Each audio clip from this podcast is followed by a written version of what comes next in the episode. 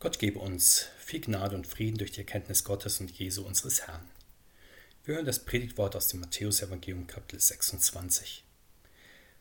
Und als Jesus noch redete, siehe, da kam Judas, einer von den Zwölfen, und mit ihm eine große Schar mit Schwertern und mit Stangen von den hohen Priestern und Ältesten des Volkes. Und der Verräter hatte ihn ein Zeichen genannt und gesagt, welchen ich küssen werde, der ist's, den ergreift. Und alsbald trat er zu Jesus und sprach, sei gegrüßt, Rabbi, und küsste ihn. Jesus aber sprach zu ihm, mein Freund, dazu bist du gekommen? Da traten sie heran und legten Hand an Jesus und ergriffen ihn. Und siehe, einer von denen, die bei Jesus waren, streckte die Hand aus und zog sein Schwert und schlug nach dem Knecht des hohen Priesters und hieb ihm ein Ohr ab. Da sprach Jesus zu ihm, stecke dein Schwert an seinen Ort, denn wer das Schwert nimmt, der soll durch das Schwert umkommen. Oder meinst du, ich könnte meinen Vater nicht bitten, dass er mir sogleich mehr als zwölf Legionen Engel schickte? Wie würde dann aber die Schrift erfüllt, dass es so geschehen muss? Zu der Stunde sprach Jesus zu der Schar, ihr seid ausgezogen wie gegen einen Räuber mit Schwertern und mit Stangen, mich zu fangen. Habe ich doch täglich im Tempel gesessen und gelehrt, und ihr habt mich nicht ergriffen. Aber das ist alles geschehen, damit erfüllt würden die Schriften der Propheten. Da verließen ihn alle Jünger und flohen. Der Herr segne an uns diese Worte. Amen.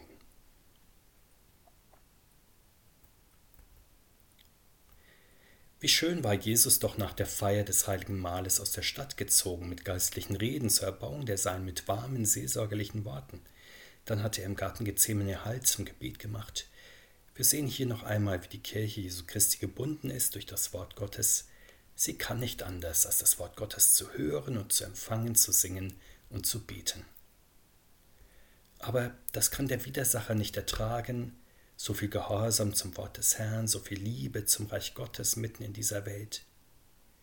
Da spinnt der Widersacher seine Intrigen und Ränke, um die Armen und Elenden im Geist gefangen zu nehmen. So war es schon im Alten Bund, nehmen wir nur einmal die Zeit des Jeremia, da wurde ein Teil des Gottesvolkes aus der heiligen Stadt gefangen weggeführt, dann ließ der König auch noch Jeremia festsetzen, weil er weiter am Gotteswort festhielt. Doch auch der König und der Rest des Volkes wurden deportiert. Schließlich aber wurde offenbar, dass sogar die übermächtigen Babylonier sich in ihrer hochmütigen Macht und Eroberungspolitik verfangen hatten. Auch im Fall von Jesus nun entspinnt sich das ganz große Komplott des Fürsten dieser Welt. In der Szene, die wir heute betrachten, spannt er hier für Judas und die Soldaten der hohen Priester und Ältesten ein. Blicken wir zunächst auf die Soldaten. Welch ein Kontrast zum frommen Pilgerzug von Jesus aus der Stadt heraus. Sie sind nicht mit dem Wort Gottes und dem Gebet gerüstet, sie ziehen mit Schwertern, Stangen, Stricken und Ketten los. Nun könnte man sagen, das sind doch nur die Ordnungshüter, die müssen halt ihren Job machen, wenn es Klagen und Anzeigen gibt. Sie haben dann sogar nachts auszurücken und auf Streife zu gehen, selbst wenn es sich um nicht wirklich begründete Verdachtsfälle handelt. Ob sie nun wollen oder nicht, sie sind die Fußtruppen manchmal auch die Bauernopfer für die weiter oben. So ist es heute und so war es damals. Sie werden ja als die Soldaten der hohen Priester, Ältesten und Schriftgelehrten bezeichnet. Doch soll das heißen, dass sie keine Schuld trifft, wenn sie dann unschuldigen Menschen nachstellen, sie festnehmen und inhaftieren, so wie es dann hier auch geschieht, kann man es sich so einfach machen und sagen, dass sie halt nur ihren Befehlen gehorcht und ihre Pflicht erfüllt haben, aber dafür nicht persönlich verantwortlich waren. Wir kennen diese Argumente im Blick auf die Soldaten des Zweiten Weltkrieges zum Beispiel oder auch wenn in der Gegenwart über die Rechtmäßigkeit und Verhältnismäßigkeit von Einsätzen der Polizei diskutiert wird. Doch so einfach ist es ja nicht, denn jeder Mensch trägt in seinem Beruf eigene Verantwortung und ist nicht nur den Menschen, etwa Vorgesetzten, rechenschaftspflichtig, sondern auch Gott, wie er seine Aufgaben in seinem Beruf erfüllt hat. Wenn ein Vorgesetzter etwa etwas verlangt, was den Geboten Gottes zuwider ist, so muss man dann Gott mehr gehorchen als dem Menschen, auch wenn es schwer ist und den Mut aufbringen, Nein zu sagen. Vor diese Entscheidung nun stellt der Herr Jesus die Soldaten, die kommen, um ihn gefangen zu nehmen.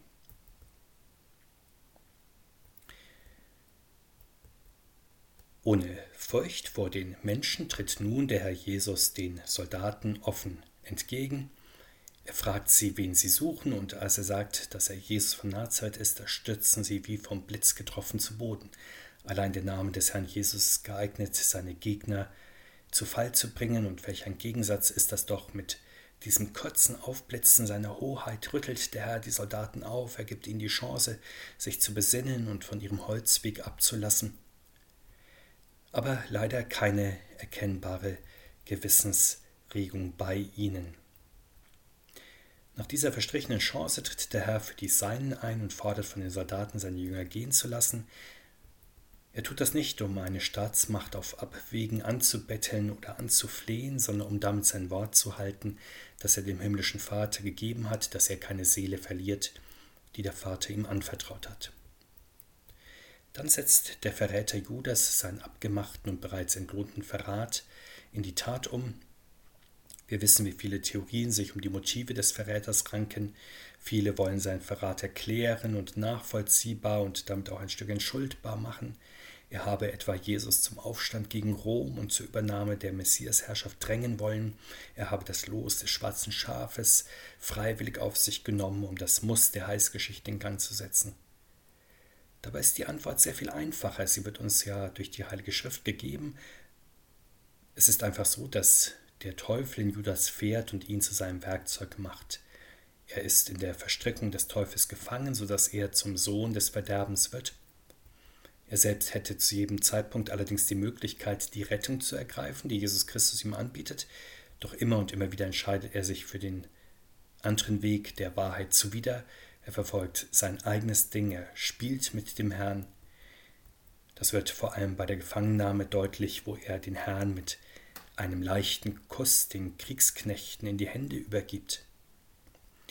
Das ist ja nicht nur eine widerwärtige Verkehrung des Zeichens der Liebe in ein Zeichen des Hasses, Judas überzieht damit den Herrn und die ganze christliche Gemeinde, doch mit Spott, ja bitterer Verachtung, in der christlichen Gemeinde grüßte man einander bekanntlich mit dem Zeichen des heiligen Kusses zum Zeichen des Friedens und der Versöhnung. Judas macht daraus das gerade Gegenteil. Leider gibt es auch heute manchmal Ähnliches in der christlichen Gemeinde, etwa wenn Menschen, die zur Gemeinde gehören, die vielleicht sogar einmal Feuer und Flamme für den Glauben waren, schlagartig erkalten. Es gibt natürlich hierfür äußere und innere Gründe in großer Zahl. Plötzlich ist nicht nur die Begeisterung aber des Glaubens weg, sondern es kommt dann sogar vor, dass sie in Ablehnung und Hass umschlägt, sodass Menschen, die früher einmal ganz nah bei Jesus Christus waren, nun auf einmal nicht nur ihren Glaubenslauf abbrechen, sondern das auch noch zum Beispiel mit übler Nachrede hinten herum tun oder mit falschen Behauptungen. Doch selbst von so tiefem Hass und finsterer Bosheit eines engen Weggefährten und Freunden lässt der Herr sich nicht zum Bösen überwinden. Er leistet Widerstand mit der Waffenrüstung Gottes, vor allem mit dem Schwert des Geistes. Er stellt Judas einfach zur Rede, er nennt ihn nach wie vor seinen Freund, er zeigt, dass er seinen Feind liebt und sogar dem Hasser Gutes tut. Deshalb fragt er ihn in entwaffnender Offenheit, Judas, verrätst du den Menschen so mit einem Kuss? Das Gute in diesen Worten liegt einfach darin, dass der Herr Judas seine finstere Seele als einen Spiegel vorhält und ihn auf den Menschensohn verweist, der nicht von unten, sondern der von oben her ist. Damit bietet er Judas wiederum eine Chance, sich aus dem Sumpf ziehen zu lassen, in den er sich verstrickt hat. Wir mögen vom Herrn die Feindesliebe lernen. Wir denken ja manchmal, dass Feindesliebe aus ganz großen Gesten besteht. An Jesus sehen wir, dass sie aus dem Wort Gottes hervorgeht. Er segnet den, der ihm flucht, er lässt sich nicht erbittern, er rechnet das Böse nicht zu, er trägt alles, er glaubt alles, er hofft alles, er duldet alles. Und das gilt wohlgemerkt auch und gerade gegenüber einem so hoffnungslosen Fall wie Judas das ist.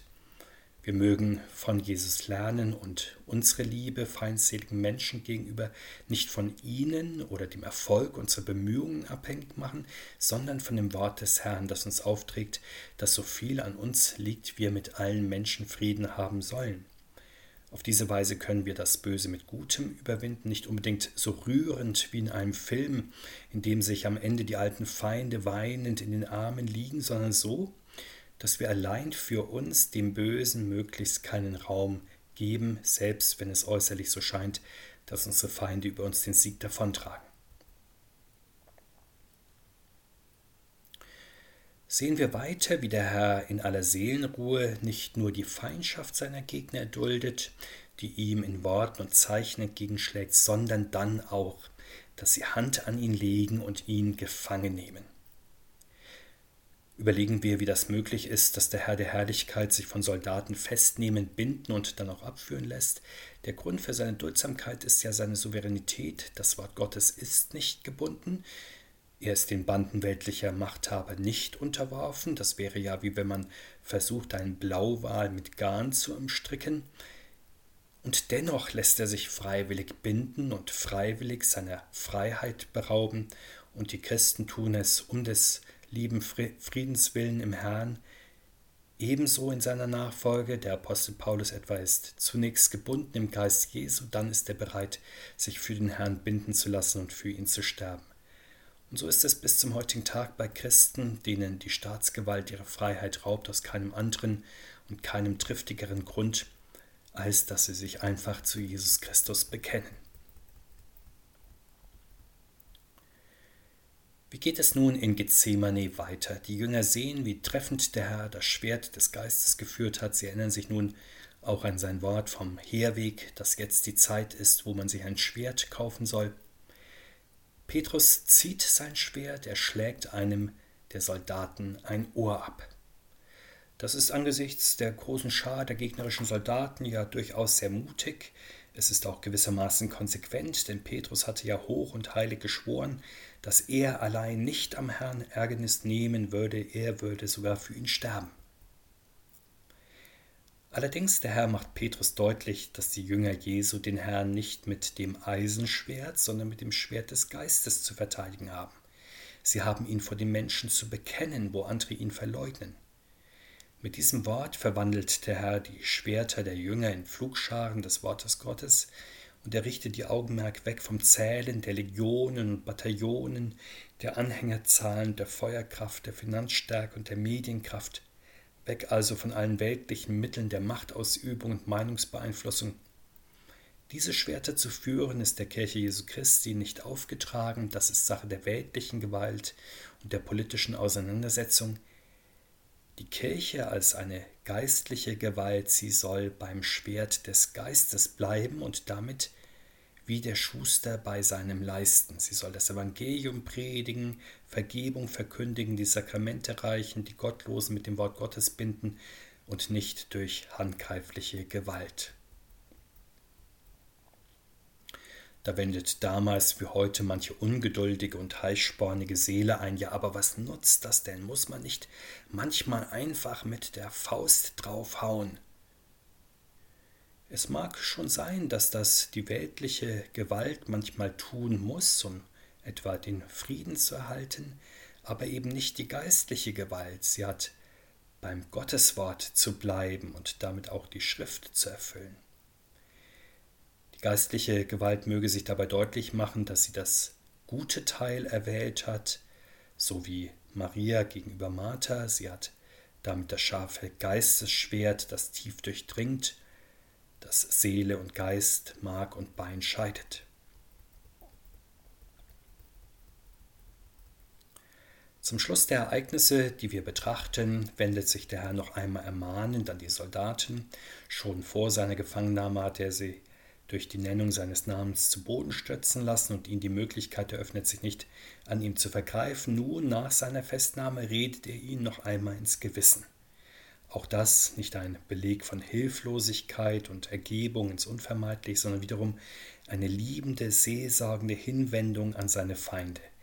Er hält ihnen den Spiegel vor, sie haben ihn trotz vielfacher Gelegenheit nicht am Tag gefangen genommen, als redliche Hüter von Recht und Gesetz, die das Tageslicht nicht zu scheuen brauchen, sondern sie sind als Kinder der Finsternis im Schutz der Dunkelheit gekommen, um zu rauben. Welchen Sinn hat diese Ermahnung? Das ist sozusagen eine herrschaftskritische Betrachtung, wie sie schon Jeremia in seiner Tempelrede über die Oberen seines Volkes anstellt. Zu unserer Zeit wäre vielleicht in diesem Zusammenhang zu sagen, dass auch bei uns es manchmal um die vielgerühmte Religionsfreiheit nicht zum allerbesten bestellt ist. Sie gilt natürlich auf dem Papier, man rühmt sich ihrer auch gerne als eines Rechtes, das gewährt wird und für das doch auch die Christen dankbar zu sein haben.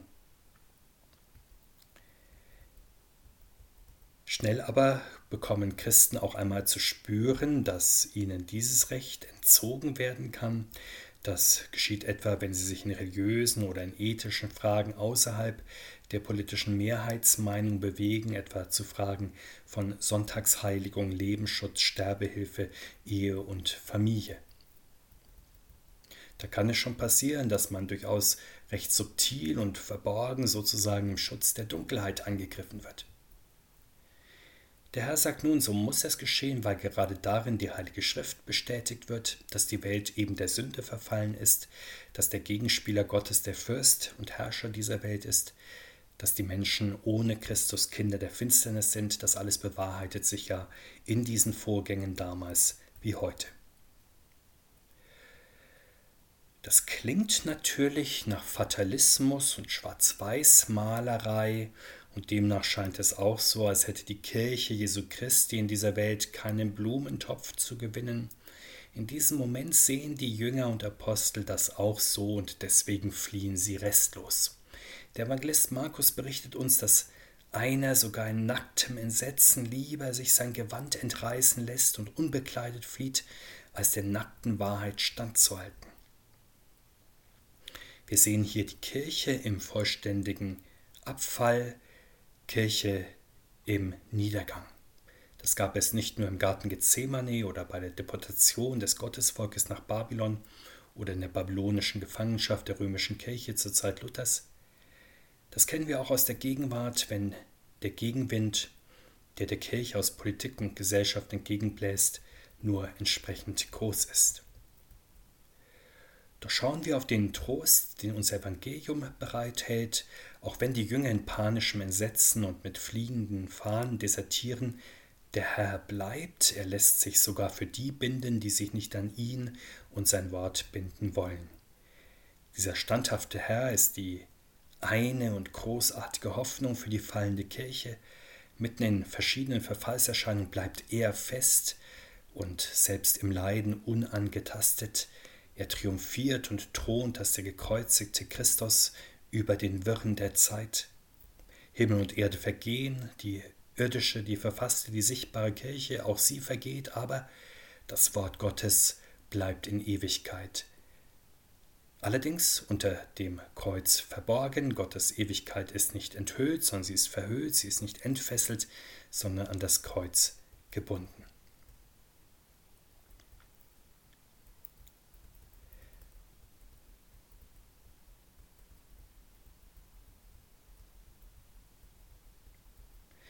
All das ist die rettende, die tröstliche Wahrheit und Wirklichkeit Gottes in dem Kreuz des Herrn, in seinem Leiden, weswegen wir als Christen es so nötig haben, das Kreuz uns beständig vom Herrn vorhalten zu lassen und auch durch sein Wort zu betrachten. Wir beten, lieber Vater im Himmel, wir danken dir, dass dein lieber Sohn für uns eintritt, für uns leidet, uns rettet. Wir bitten dich im Namen Jesu, bleibe bei uns in deiner ganzen Kirche mit deinem Worten Geist, in aller inneren Not und äußeren Gefahr, heute und alle Tage und in Ewigkeit. Amen. Der Friede des Herrn sei mit uns heute und alle Tage und in Ewigkeit. Amen.